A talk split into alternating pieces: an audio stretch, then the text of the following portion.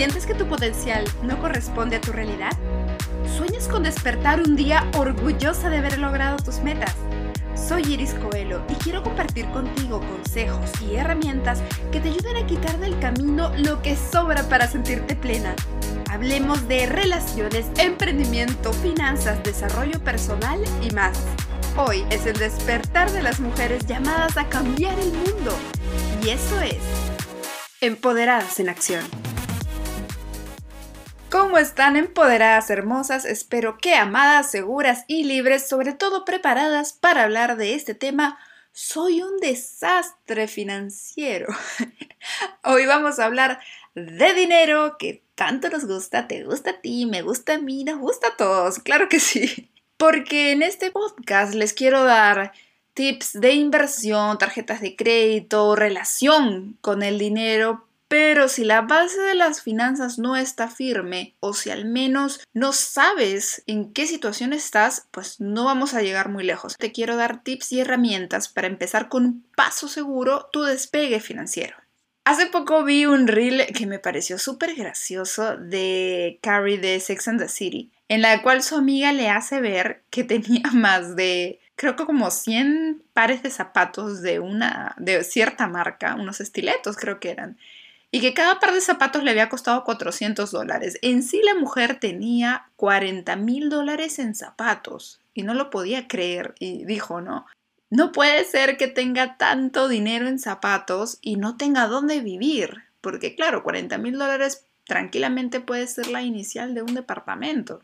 Y así como Carrie, muchas hemos estado en su situación en menor o gran escala jamás me hubiese gastado 400 dólares en un par de zapatos. Pero bueno, muchas hacemos gastos innecesarios y no tenemos en cuenta nuestras finanzas, las dejamos de lado como algo que no hay que prestarle mucha atención. Y en verdad es base, base, base de nuestro futuro.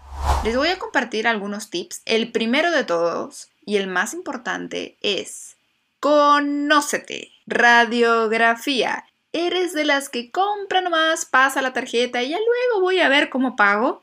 ¿No logras ahorrar ni un dólar al mes? ¿Consumes más de lo que ganas? Mm, mm, mm, no, no, no, no, no. Lo primero que tienes que hacer es sentarte en una computadora, abrir el Excel y empezar a hacer tu presupuesto. ¿De qué va a tratar este presupuesto?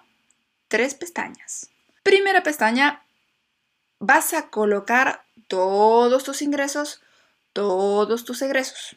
Aquí vas a poner todos tus egresos fijos como lo, renta, cable, internet, todo lo que ya sepas y que te venga los mismos montos cada mes. La universidad, el colegio de los chicos. Luego vas a tener también gastos que varían según el consumo de cada mes, pero que no varían tanto, digamos, como la luz, gasolina, comida, dependiendo. Luego tienes los gastos variables o no predecibles, estos gastos son los gastos médicos, las salidas a restaurantes, salidas en la noche, a las discotecas, esas, esas salidas en las que a muchas personas les encanta, ah, paso la tarjeta y al día siguiente, oh por Dios, ¿qué hice? Exacto, esas salidas. Luego, en otra columna vas a poner todos tus ingresos. Todos los ingresos que tú tengas los vas a poner ahí. Y luego vamos a restar. ¿Te sobró dinero? Bravo. Ahí estamos bien. Eso es lo que puedes ahorrar. Si no te sobra dinero o si te sobra muy poquito, hay algo que podemos revisar. ¿Qué se puede revisar? Hay que revisar las suscripciones que están activas en el celular, ver si en verdad estamos usando el cable o si solamente lo usamos para ver un solo programa, que lo podríamos buscar en YouTube. Hay gastos que podemos ir analizando, como comer en la calle todos los días, por qué no hacerme un tiempo y empezar a cocinar algo rápido, un día a la semana, que tenga unas dos horas, todo en tuppers, a la refri. Aquí ya entraríamos en el tema de reducir costos, que me encantaría tratarlo aparte en otro episodio, pero lo importante es que te conozcas, vas a aprender a cumplir un presupuesto. Nunca vas a saber cuánto en realidad estás usando con esa tarjeta de crédito o cuántos gastos extras estás haciendo, cuántos gastos hormiga estás haciendo si no llevas un registro de ellos. No sabes en realidad cuánto dinero estás gastando en Starbucks al mes. No sabes en realidad cuánto dinero estás gastando en el restaurante de comida china al mes. El ahorro es básico en tus finanzas y el ahorro no debe ser lo que sobra. Repitiendo, el ahorro no debe ser lo que sobra. Tenemos el gran error, y yo lo he tenido, de pensar como consumidora. El ahorro no debe estar pensado en lo que al final del mes me sobró, ok, eso es lo que voy a ahorrar. No, el ahorro ya debe estar presupuestado antes, a inicios de mes. Segunda pestaña del Excel. Tus metas. ¿Cómo voy a repartir el dinero de mis ahorros? ¿Cuánto va a ser mi fondo de emergencia? cuánto quiero invertir, cuánto quiero destinar a mi cuota inicial del departamento, a mis estudios, viajes. Conoce tus metas. Para llegar a hacer todo lo que quieres hacer, primero tienes que visualizarlo, primero tienes que saber hacia dónde vas. Tenemos que aterrizar sobre esta hoja de cálculo o sobre papel todas estas cosas que queremos lograr, estos gastos a corto, mediano, largo plazo que queremos hacer. Ahí vamos a ver realmente cuánto dinero necesitamos y nos vamos a dar cuenta, hey, no he ahorrado, entonces nada de lo que yo estoy planificando en mi futuro lo voy a poder hacer realidad. Mejor empiezo hoy día. ¿Y cómo voy a empezar hoy día si no tengo un hábito de consumo saludable? Entonces ahí viene la tercera pestaña. Y en esta tercera pestaña vas a hacer una acción no muy cómoda, pero vas a anotar todo lo que consumes ya sea tarjeta o cash. Se viene un episodio sobre uso de tarjetas de crédito. Yo recomiendo usar la tarjeta de crédito para todo porque es más fácil abrir la aplicación y ver en qué has usado la tarjeta de crédito y pasarla a esta hoja de cálculo. El cash a veces nos olvidamos, no lo apuntamos y no podemos llevar un buen registro. En esta pestaña ya no vamos a anotar la luz, el agua, los gastos que ya estaban presupuestados mensualmente y que no varían mucho. Aquí vamos a poner los gastos de comida, los gastos de gasolina, los gastos de salidas, salidas a las fiestas, los gastos de ropa, este tipo de gastos. Y los podemos separar en diferentes tablas. Aquí ya va a depender de cada una. Si empiezan a hacer esto, van a ver lo que realmente gastan, cuánto se exceden y sobre todo van a poder generar un cambio. Los cambios empiezan tomando conciencia primero de lo que estamos haciendo. No vamos a poder cambiar algo de lo que ni siquiera somos conscientes. ¿Cómo voy a tomar yo una medicina si no soy consciente de la enfermedad que tengo? Es vital conocernos íntimamente.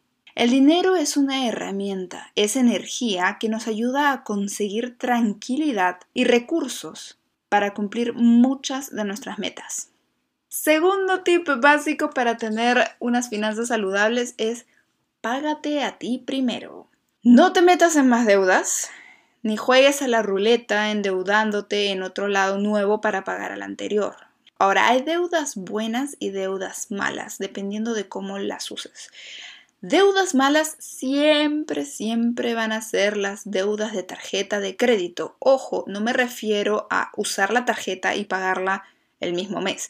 Me refiero a cuando cargas balances de un mes a otro en la tarjeta de crédito que te están generando intereses. Una buena deuda, por ejemplo, es la que usas para apalancarte, es decir, un préstamo hipotecario para comprar una vivienda que vas a alquilar, un préstamo personal para abrir tu negocio, cosas que te van a generar más dinero que el interés que te están cobrando. Primero hay que pagar estas malas deudas, las que tienen el interés más alto.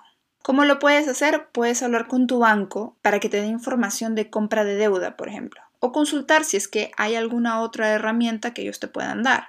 Yo no soy financista, no doy consejos de finanzas. Cada uno tiene que conocerse y pedir ayuda porque las soluciones van a variar dependiendo de cada caso.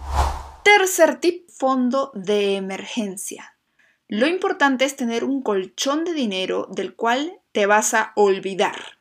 Lo van a poner en una cuenta de ahorros separada, que el diablo por favor no los tiente a tocar ese dinero tampoco lo inviertan. Tiene que ser un dinero líquido que puedan sacar rápido. Hay bancos, por ejemplo, que no son tan grandes, son bancos más chiquitos, cajas de ahorros, donde tienen los intereses más altos, les pagan más dinero por tener la cuenta de ahorro con ellos. Normalmente los bancos más grandes pagan muy poquito o casi nada en las cuentas de ahorros. Es decir, es regalarle el dinero al banco porque no te está pagando nada de interés y sabemos que el dinero pierde su poder adquisitivo debido a la inflación año tras año. ¿Cuánto vas a poner en este fondo? Ya depende de ti. Para algunas es suficiente tres meses de fondo de emergencia, para otras puede ser seis meses, para otras puede ser un año. La idea es tener suficiente dinero para cubrir estos meses en caso no hayan ingresos en tu hogar. Sin que lo noten, ya hemos hablado de planificación, ahorro y ahora quisiera hablarles de algo muy importante que es la inversión. Pero no voy a hablar de inversión en bolsa ni nada de lo que estén pensando, sino quiero hablar del cuarto tip, del cuarto consejo y es invierte en ti primero. Sobre todo en tiempos de crisis donde hay tanta incertidumbre, lo mejor que podemos hacer es invertir en nosotras mismas. Y no me refiero a un día de spa ni de ir a la peluquería, no en ese sentido, que también es muy bueno, sino que me refiero a conocimiento, salir de la zona de confort tan peligrosa de la que hemos hablado y entrar en la zona de aprendizaje, explorar. Haz ese curso de marketing. Busca qué requisitos piden en ese puesto de trabajo que quieres hacer no sabes qué requisitos piden. Entra a la página de tu empresa. ¿A qué puestos te gustaría ir? Mira qué están pidiendo. ¿Requieren que el profesional tenga una especialización en Supply Chain Management? Haz la especialización. Gana el tiempo.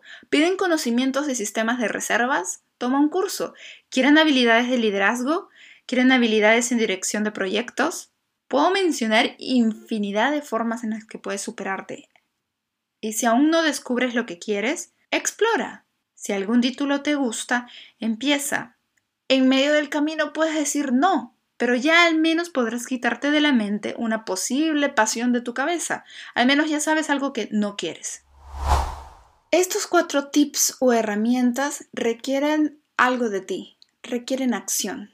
El peor error que podemos cometer es no movernos, el quedarnos en nuestra zona de confort. Seamos empoderadas en acción no solo vamos a escuchar, vamos a movernos, vamos a crecer y vamos a generar un cambio. El cambio que el mundo necesita empieza en ti. Hagamos lo posible juntas. Un beso para todas empoderadas hermosas. Muchas gracias por escuchar. Si te gustó este episodio, me encantaría que compartas este podcast con esa amiga que tiene el potencial tan grande como el tuyo. Me encanta la idea de seguir juntas esta aventura. Hasta pronto.